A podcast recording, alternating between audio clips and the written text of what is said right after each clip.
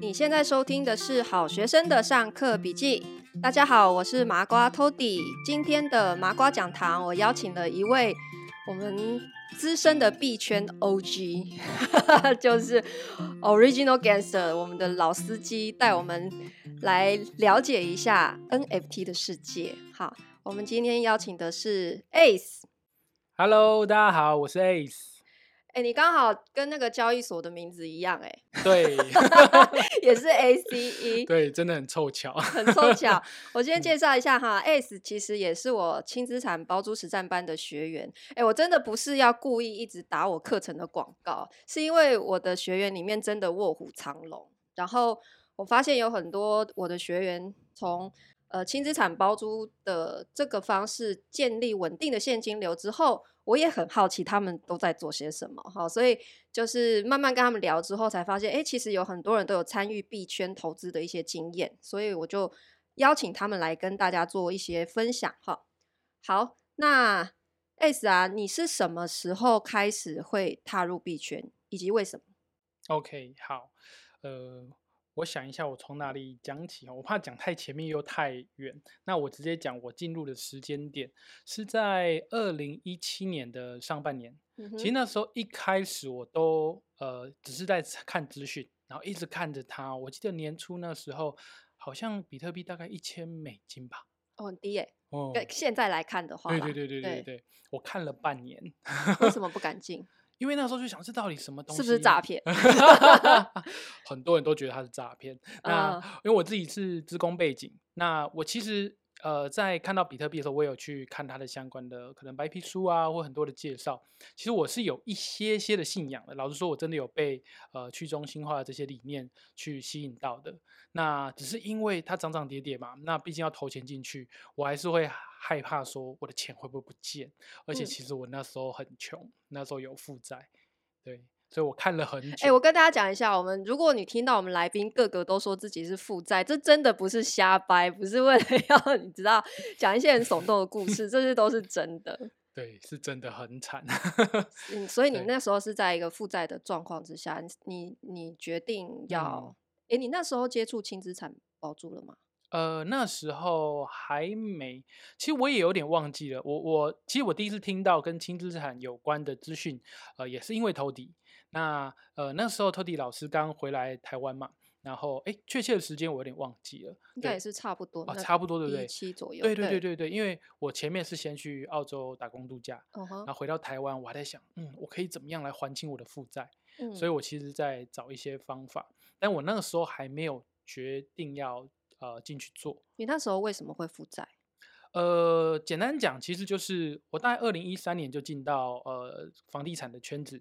Uh -huh. 然后那时候从诶，这应该可以讲吧？没关系，我现场听完就算了哈。对，大家听完就自动忘记。对，节目可以剪。对对对对，OK。总之那时候身边很多好朋友进到房地产，那我们做了一种投资方式叫隔套。那我自己也进到这个领域，然后前期有赚到钱，很开心。Uh. 但是呢，赚到钱花的花的更多。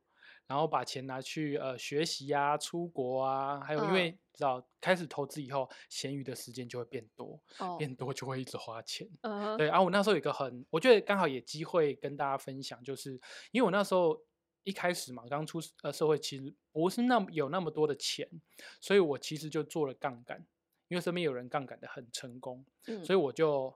呃，不知道怎么形容大头症吗？就是觉得自己好像很厉害，很会杠杆钱呐、啊，然后就好像。所以是借钱去去玩？呃，我有呃家里的募资也有，然后也有说银行啊。家里的募资，哎、欸，大家学起来。家里的募资 用这个名词，跟家里的募资哈。这个又可以讲一个很长的故事，但我可以长话短说，简单讲就是，当然跟家里呃要让大家呃让家里的人真的感受到你真心想要做这件事情，嗯、而且我那时候的想法就是要让。呃，赚到钱真的是要回回回馈到家里这样子，嗯，对。然后我身边有朋友是听说写了那种什么家书啊，写了十几页的那种，其实就是 募资计划书啊，募资计划写给爸爸妈妈这样。对，那我也当然就是抗战了好一段时间，半年一年吧，我忘记了。嗯，对。好，总之就是我跟别人起步有点不一样，得到家里的一部分的协助。天使投资人，哎、欸，对，对对对对对。然后，当然，我觉得有那样的好的机会跟开场之后，其实我觉得，因为我不是慢慢存起来的钱，所以我觉得我发现我在管理财务的能力上，我其实是先学投资再来做理财。哦、那这其实真的是一个蛮蛮血泪教训的，所以才会前期有先投资赚到钱，可是不懂怎么守住它这样子。对对对，简单说就真的是没有守住。Uh. 对，所以让我经历了一段蛮痛苦，就是一直被钱追着跑的时间。嗯嗯，对对。OK，所以你是后来从进入轻资产开始，然后哪一个先，哪一个后？你可以讲一下这中间的一个历程。哦，OK。那因为二零一七年那时候我看到加密货币，而且二零一七年那一年非常精彩嘛。对，那我其实是先碰了加密货币，嗯，然后中间也有跟朋友一起合伙。然后其实那个时候，因为我在公司里面帮忙，我有领固定的薪水，嗯，然后先让自己慢慢的稳定下来。但那个时候币圈的资讯就一直学习，一直研究，那也有呃投入金钱，对，但是一直没办法放大跟去做其他投资，因为我我其实时间还被呃绑在公司里，我有我固定的事务，嗯嗯对。那真的呃开始碰到轻资产是在呃二零我看一下哦二零二零年我才真的踏入轻资产的的部分。OK OK，对，等于是你是币圈先进去玩了很多年，才开始回头来做其他的投资理财。对，其实这样。那我 那个时候的心态就是这样，因为有负债嘛。那其实人在危机的时候就会想要赌一把大的。哦 哦，所以那时候比特币虽然我觉得是机会，那当然就是呃，但我知道它的风险性是大的，但我其实就呃有一种透过小小的资本想要搏翻身的心情。对，其实那时候的那时候觉得比特币的风险是来自于它币值的波动，是吗？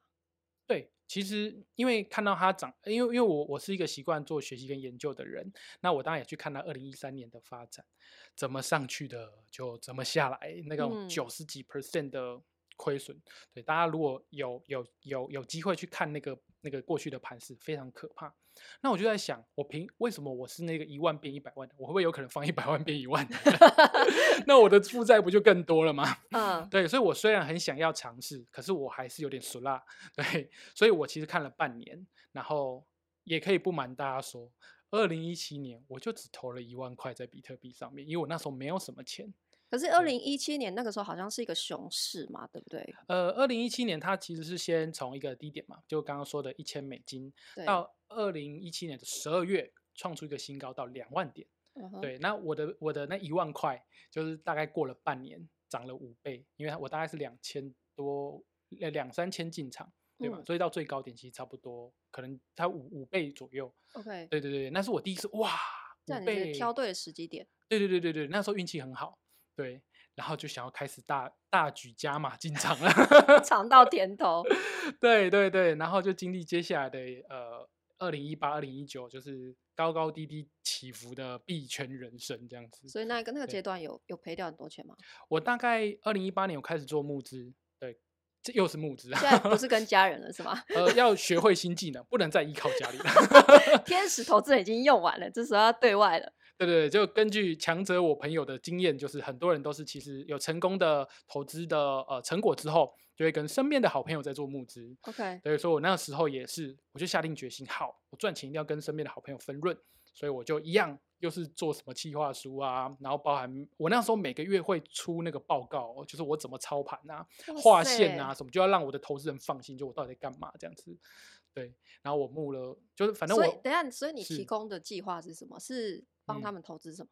嗯？呃，我那时候的策略相对保守，嗯，就是不会投资超过前五大的加密货币，基本上主要就是比特跟以太，哦，因为我觉得其他的风险太大。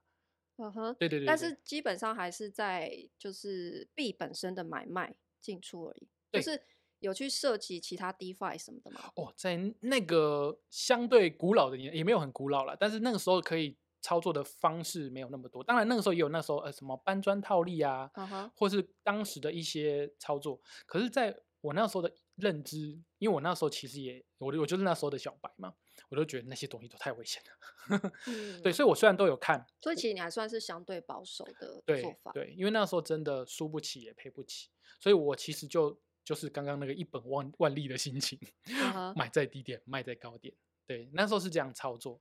对，那后来有有帮你的这些好朋友赚到钱？后来呢，就是一种很很很很奇妙的现象，就是呢，我固定给朋友分润，但是呢，其实其实你已经赔掉，自己拿出来贴，这样也不敢告诉他们说赔钱。对对对，我得拿自己的 身上的钱来来来赔给大家，然后继续度过这个寒冬。真的假的？对对对，然后我觉得这边可能就有个小提醒，因为我觉得杠杆这件事情在我过程中。至少在前段的人生，当然我投资有获利，可是其实也带给我很大的教训跟挫败。怎么说？呃，就是因为因为前面呃杠杆太容易，我忽略那个不是我的钱，所以我一直都觉得我还有钱可以用，我还有钱可以用，所以我就大手大脚。嗯、对，那包含其实像我后面的募资，我其实持续在给出这些利润的过程，我其实不赚钱呢，我还要自己生钱，所以老实说。我经历了一段其实非常低潮跟非常难熬的过程，那我想这个真的不太是新手，完全不建议新手这么做的。我觉得我是刚好我的生命历程遇到这些事情，所以可是你会觉得是说你你不应该用募资的钱去做，还是说即使是你自己的钱，你也觉得不应该这么做？哦，OK，我觉得可以分享一下是，我觉得募资本身是一个好的方式，嗯，但我觉得真的要衡量自己的能耐，而且我觉得是可以从小资金慢慢扩大。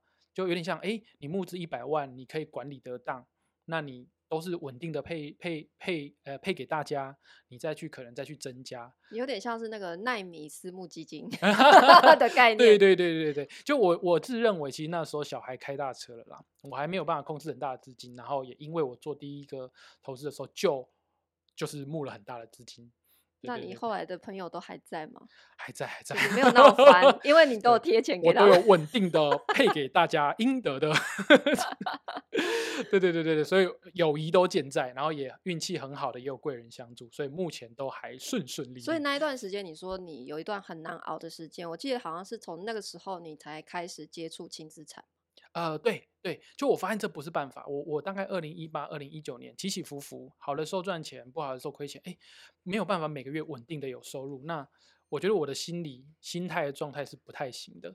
后来我就在思考，不行，我一定要回头来建立持续性的收入，就像一般人可能是上班。嗯、那那呃，当我过去的经验就是，哎，收租金嘛，对，所以我就往呃轻资产这个方向去去尝试这样。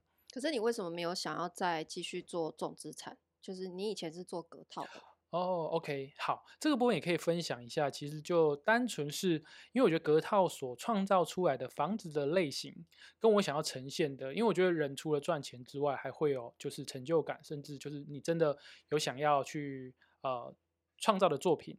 嗯，对。那我觉得隔套的呃，碍于它要符合想要的投资报酬率，很多东西会去舍去。那因为房价高涨的情况下，真的，说就是租客的生活品质？呃，是是是是，对。那我我我我一直是希望是更好的，就是我我赚到投资的利润，那我的房客很开心，甚至我们可以变成好朋友，这是我的一个理想。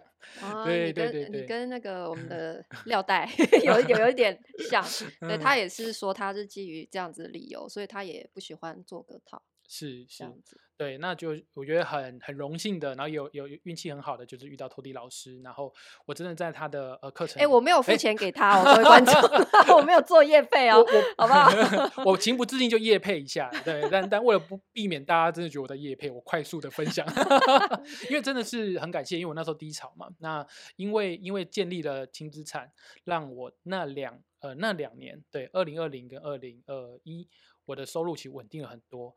这帮助我在币圈投资的时候稳定很多，你的心态也会比较稳定，没错，没错，比较不会慌张。对对对，因为真的呃，相信大家未来都或者已经都在币圈的领域里了。嗯、那币圈本身起起伏伏，其实对心态的冲击是相对的大。如果大家的部位越来越多的话，嗯，嗯对嗯对，那那所以稳定的金流真的，我相信大家会慢慢体会到它的重要性。你现在有几间公寓在收租啊？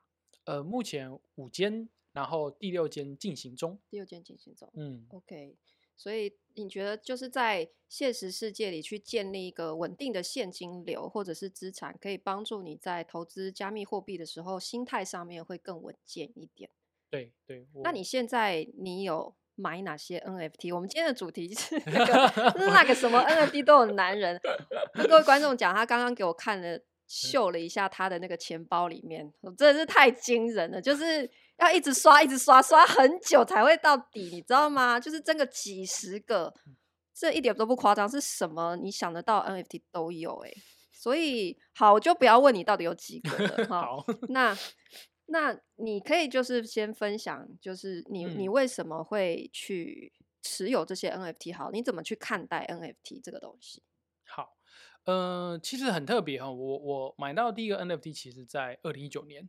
对，那那个时候其实哇，那个那个资讯太新了，应该没什么人在聊 NFT 元宇宙。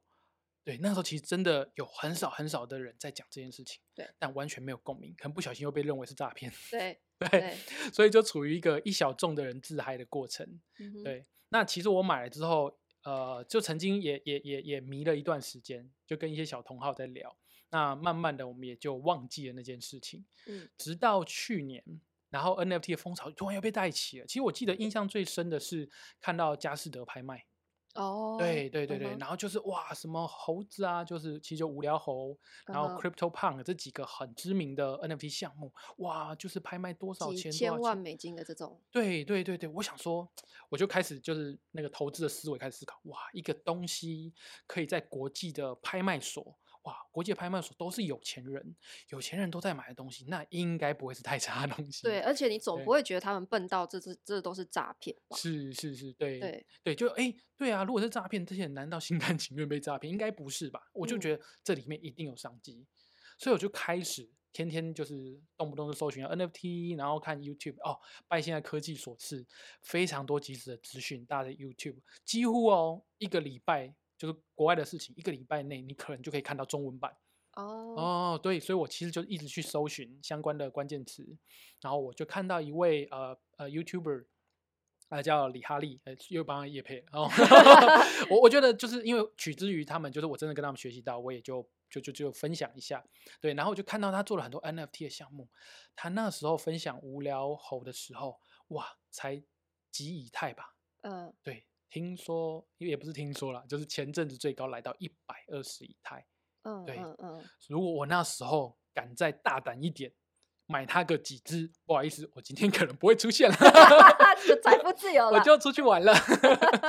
对对对对对，所以其实是要你看又哎，这个人的行为啦，你看我又做了研究，可能三个月或多久，就跟当初我买比特币一样。其实我还是会研究，只是说我可能比有一呃有一部分人我稍微。敢冒险的去尝试一下哦，因为现在有轻资产嘛，所以相对比较有本钱去试一些新的东西，去去做一些新的尝试，这样子。对对对，所以开始才开始买 NFT。对，那你你你觉得就是我们最近的这整个币价的大幅的波动，嗯，你自己是怎么看呢、啊？就是对你来讲，因为你已经玩币玩了五年了，对，你觉得这种可以算是短期的波动，或者是你会觉得长期的币价会是怎么走向？这是广告。如果你对加密货币、元宇宙的话题有兴趣，三月七号到四月六号，在 MyBook 电子书平台可以找到 Toddy 的元宇宙推荐书单哦，链接就在节目资讯栏下方。这批书单也是我自己学习加密货币和元宇宙的过程，是我自己主动向 MyBook 提案的哦。每本书都帮大家争取到六折，非常谢谢我们的干爹。在动荡不安的世界里，保持学习、投资自己是永远不会亏本的。希望我们都能够保持这样旺盛的好奇心。近期我还会跟大家分享《加密货币之王》这本书，有兴趣的朋友可以先买来看哦，这样就可以到 R 三十的线上读书会跟我们一起来做讨论。购书资讯都在节目介绍栏的下方哦。OK，好，我我先分享我个人就是当初决定要投呃比特币、以太坊。呃，以太币的的的心态，其实我也是看它哦。除了最早是为了想要快速的波翻身嘛，uh. 那慢慢的受到市场洗礼，我现在的看法其实就是，我把它当做是一个长远的价值投资，就是一个东西五到十年，它会不会真的是个趋势，甚至知道人人都去使用，我认为是很高可能性。但这是我个人的呃想法。你指的是加密货币？呃，加密货币。对，那当然，目前看起来相对有可能就是比特币跟以太币，嗯，对，长时间的价值会被大家所验证，甚至持有。对，所以其实我是想的是，我敢不敢五年或十年这个东西放在这边，嗯，然后我确认一下我有这样的信心，我才进入到这个市场。那当然了，即便做了这样的心理建设之后，第一次经历这个所谓的牛熊，大概四年，二零一七到二零二一，我不免的还是受了很大的惊吓。啊哈，对对对对，那那可是因为呃，我觉得经历过完整的完整的过程之后，其实真的心态的建立会越来越越越好。那也因为后面近两年是真的赚到钱的，所以我更坦然去看待，然后。我觉得也算是一种鼓励或呼吁，建议大家可以看一个五年的时间，就有点像我刚刚说的，这个趋势大方向其实看对了，其实我就比较敢去抱跟持有。OK，对对，嗯、所以如果要投资、嗯、或者说储存加密货币，你也是建议说就是以主流币为主，比特币、以太币。嗯嗯嗯，你有持有其他的币吗？哦、oh，OK，我在二零一七到二零。二零左右，其实我都只持有比特、以太跟大概前十名，看当时的前十名是什么币种。嗯、我如果当下有呃，透过当下的分析，觉得哎这个币不错，我可能会持有一些。对，但是最呃，我觉得我是在积极中求保守，就是我觉得比特、以外、以太已经是一个 非常前卫的，对很多人来说，嗯，所以我比较大的部位是持有在上面。那小币真的开始，呃，所谓的小币以前叫山寨币。哦、uh huh. uh,，OK，那其实简单讲就是它相对风险性很高，或很多东西，诶，我这样应该算是简单科普。对，那简，那就是，就是类似汤姆熊代币，汤姆熊代币，对，除非你变成汤姆熊的股东，那不知道他会不会多分你一点钱。Uh huh. 对对对，就是呃，我其实是到二零二零年，呃，一方面就像我刚刚说的，其实我有稳定的的的资金当支撑的时候，我就敢呃冒一些风险，可能是百分之十，然后去尝试这些比较新兴的货币。那我这边可以分享，其实我会开始呃投资小币，其实是起呃起源于去年狗狗币。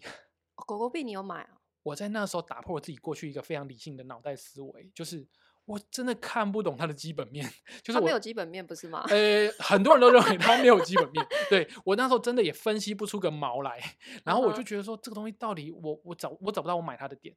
可是因为我是特斯拉或是马斯克的，算是一个类似信仰者，因为我真的很很欣赏他，跟呃觉得他去改变世界，真的是带大家呃不管是电动车或去火星这件事情，嗯、他的影响力大到我觉得哇，就是如果连他都在买，对对对。对，那我觉得这个东西好像不能用理性来分析，嗯，对，所以我就把这个东西变成一个比较好，如果马斯克讲话，他就会涨，我们就只做这样的的的认知。那看起来马斯克还在继续喊他，对 对，然后我就打破了过往，就是什么东西都要分析一遍，然后要很很放心才买。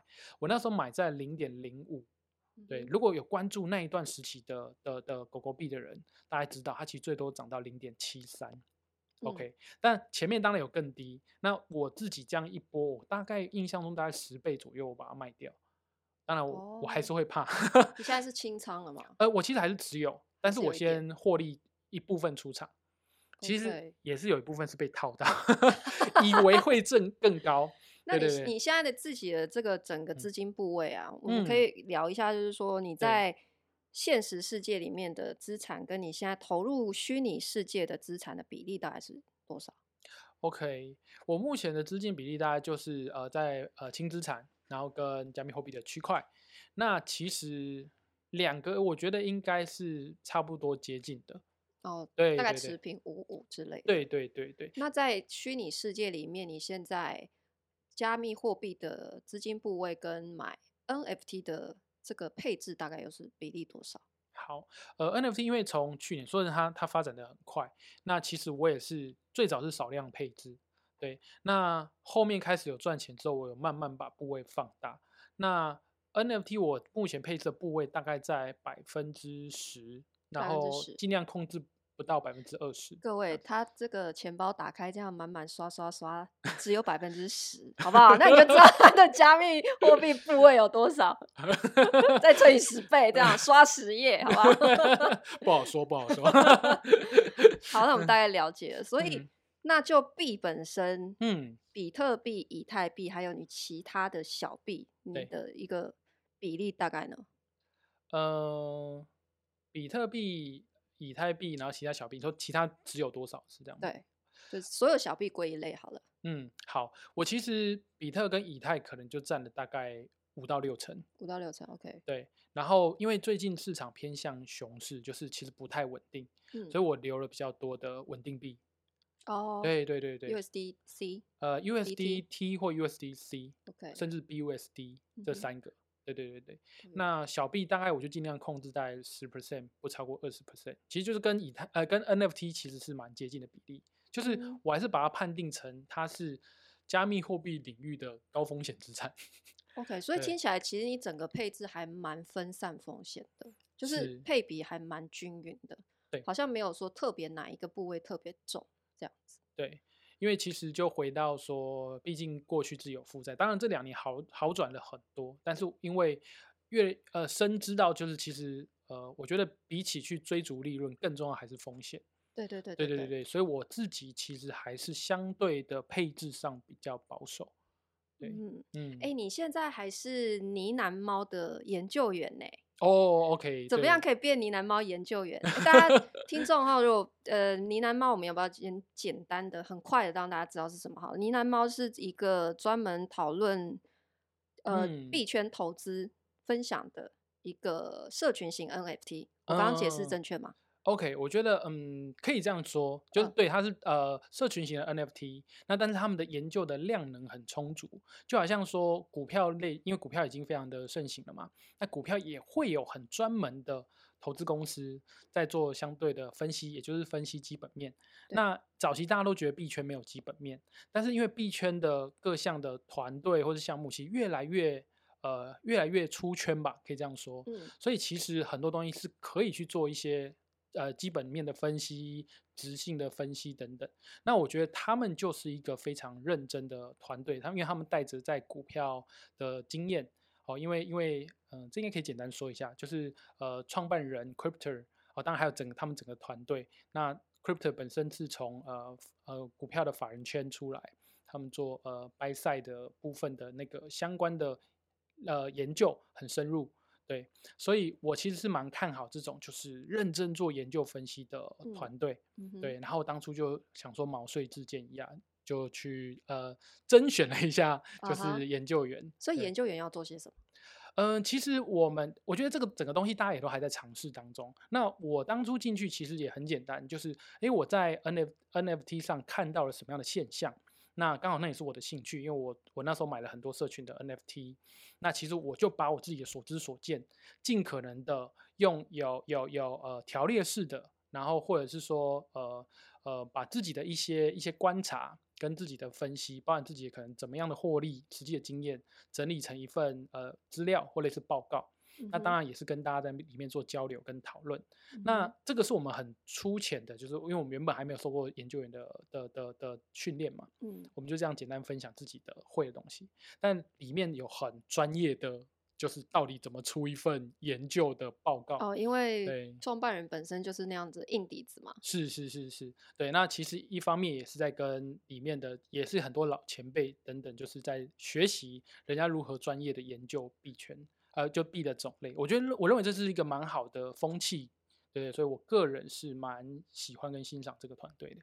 所以你自己持有的 NFT 哈，我我刚刚就是看了，就是因为我只是看图啦，我也我也不是很了解说每一个 NFT 它的内容是什么。嗯。但是我之前跟你聊，你是有提到说你现在持有的 NFT 大部分都是属于社群型的，对不对？对，没错。那你你为什么会做这样的选择？OK，好，其实我那时候的想法也也很有趣哦，因为机缘的情况下，我在去年买到，应该说抢到的第一个 NFT，其实是、嗯、呃现在蛮知名的追高狗 Former Dog 哦，Former Dog。就运气很好，就是抢到第一波的首命这样子，觉得祖先有保佑 超便宜，对对对，都够便宜。那其实我很大多数的 NFT 的一些资讯跟经验都在那边跟很多的狗友们学习交流而来。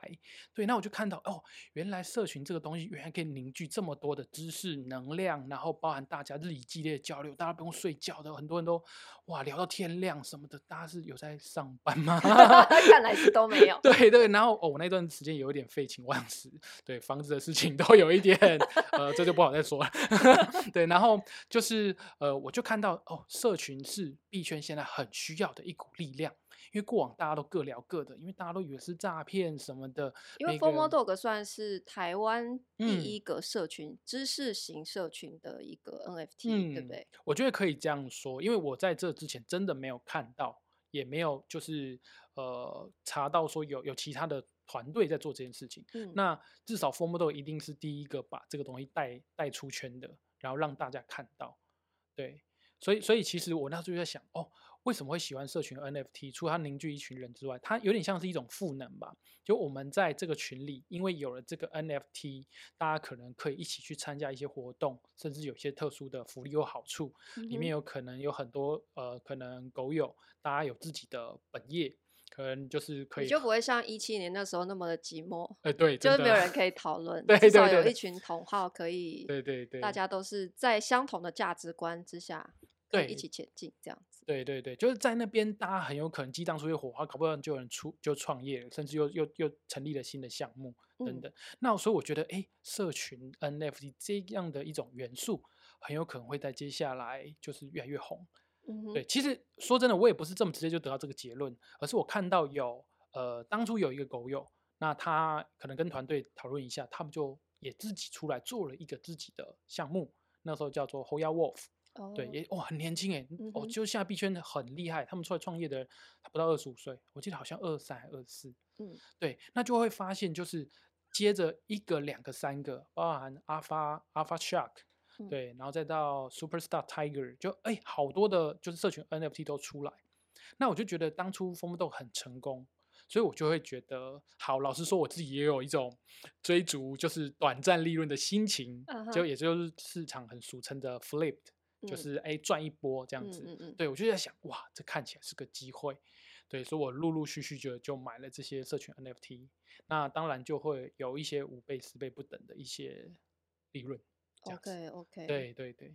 好，那你有没有给我们投资新手的一些建议？其实我觉得刚刚，因为我有问你，实际上你自己的投资部位做的一些比例分配，其实我觉得这就已经是给新手。蛮好的建议啦，就是一个参考啦，是是就是说怎么样是一个比较分散风险型的一个资金的配置，有没有其他你会想要提醒新手玩家的要注意的事情？好，那个呃，因为既然是聊到新手。那不免俗又还是那些老话，就是 DYOR，然后 NFA。我我我我觉得先讲这件事情，就是因为每个人走的路，其他人真的都不一定能复制。那包含像我是因为有负债，或是我真的有一些我自己的理由，所以进入了币圈。那当然我，我我的方式不一定可以给呃给大家直接仿效，对，所以大家真的还是要做一些基础的功课。那我想了换了一个说法，嗯，就是如果时间倒转，我遇到五年前的我自己，嗯、啊，就我那个时候就是一个新手嘛，嗯、那我会告诉我自己什么话？嗯、那大家可以参考看看。对，那我如果看到那时候我自己，我会说就是，哎，你可以，呃呃，那时候的 X high，然后就你可以准备一个你亏得起的钱，OK？因为说真的，它可能是一个学习成本，对，那那呃，准备了这个钱，那你就去试吧，因为。很多的学习，我们听了再多的知识，我们都不见得真的能领悟跟体会。有太多太多不懂的事情，我也在币圈有被诈骗过，也买过假东西，真的都也交了蛮多学费。哎，对，真的是对。那呃，首先是先启动去做了这件事情，然后呃，你快速的学习，我我觉得是大概一到三个月的时间，你会得到一个最小的基本的知识量。大概就够你在币圈有一个简单的一个操作。对，嗯嗯嗯、那那剩下的其实就是随着你那时候的知识量，你再去扩充你的那时候的本事，或是买不同的东西。不过我觉得你今天的分享也也带给大家一个很好的就是提示啦。我觉得就是说，保持开放的学习心态，其实也真的蛮重要的。你看，因为像你今天讲的一些故事，就可以知道说。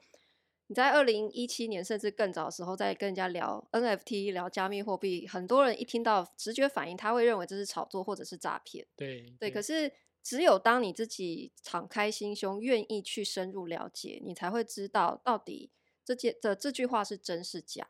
那我觉得就好像 NFT，它当然有非常多不同的类型的 NFT。也是有炒作的，对，那没错，这就是我们自己需要去做很多的研究跟功课。但是我觉得不能在不了解之前就一竿子打翻一船，就是说反正 NFT 都是诈骗，就只是一张 JPG。对对，那事实上我觉得事情本来是就是都没有二分法的，对，它一定是你要去仔细的分辨的。好，那最后你有没有可以推荐给大家，你自己怎么呃？去获取这些学习币圈知识的一些管道，比方说你有推荐的 YouTuber，你刚刚有提到一位，或者是你有听 Podcaster，或是其他的管道。嗯嗯嗯，好，那我就分享一个，我其实在这个学习过程中，就是呃，YouTuber 的话，我是推荐脑哥。脑哥可能已经蛮多人知道了，但再再推一下，呃，一样没有业配。我们之前也有另 外一位来宾也有推荐他，对对对，对，真的是比较浅显易懂的。是是，因为我觉得大家，我相信对于很多人来说，他们不习惯币圈很呃零碎的资讯的学习法。那脑哥至少他把东西做一个整理，然后跟他的 YouTube，他的 YouTube 影片有很多的科普。如果喜欢看呃可以看书的人，当然可以看他的书。那喜欢影片的人，其实他我觉得他有蛮详细的解释跟操作。那你其实跟着做，你就会对这些东西有一些认识。那当然不一定要急着放多少钱，而是重点是这个尝试跟学习的过程。OK，那再来就是那个哦，我刚刚说的就是李哈利，就是呃那个 Harry Lee，他他聊 NFT，其实他前面是在讲币，我是先看到币，再早他好像是教电商，但据我所知，他 NFT 赚了嗯。呃，这个这应该可以爆料吧？对，因为反正我不认识他。赚很大。对，就是好像赚了至少一一一百万。哎，我我看一下，一一百万美金吧。我现在听到这个我都不意外，因为我真的真 的看到好多很年轻三十岁以前的年轻人都因为投入了这个加密货币的世界，不管是透过 NFT 还是他投资 DeFi 或者什么的，其实。资金部位都是几百万美金以上的，都有很多这样子的例子。当然，我觉得这有可能是大家一定要有一个概念，就是所谓的幸存者偏差，是就是我们听到的是可能是一百万个人其中一两个人的成功故事，嗯嗯，但是这不代表它可以被复制。对对，对，我觉得因为每一个人进场的时机点，还有每一个人的资源背景都不一样，你你输不输得起是这笔学费？其实每一个人条件都不一样，所以还是要谨慎。没错，没错，我觉得这个真的很重要。就是我们 不小心常常会讲到什么几倍、几百倍，然后什么几百万 美金，对，但是真的大家都还是要就是牢记这些提醒。好，我们今天非常谢谢 Ace 给我们的真心话大分享。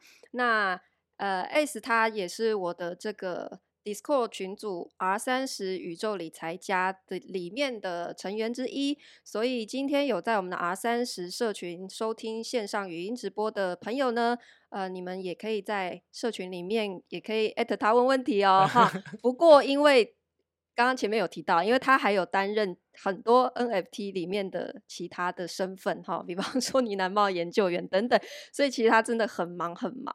好，那。我是呃希望大家哈，大家哈，如果你是真的要问他问题的话，你你可能要有一点点基础，好不好？然后你就是 问深度一点的问题再来问他。那如果这这是非常基础的问题的话，可以问我们就好了，要我们 这种幼幼班可以回答的，我们就先帮你处理，这样好不好？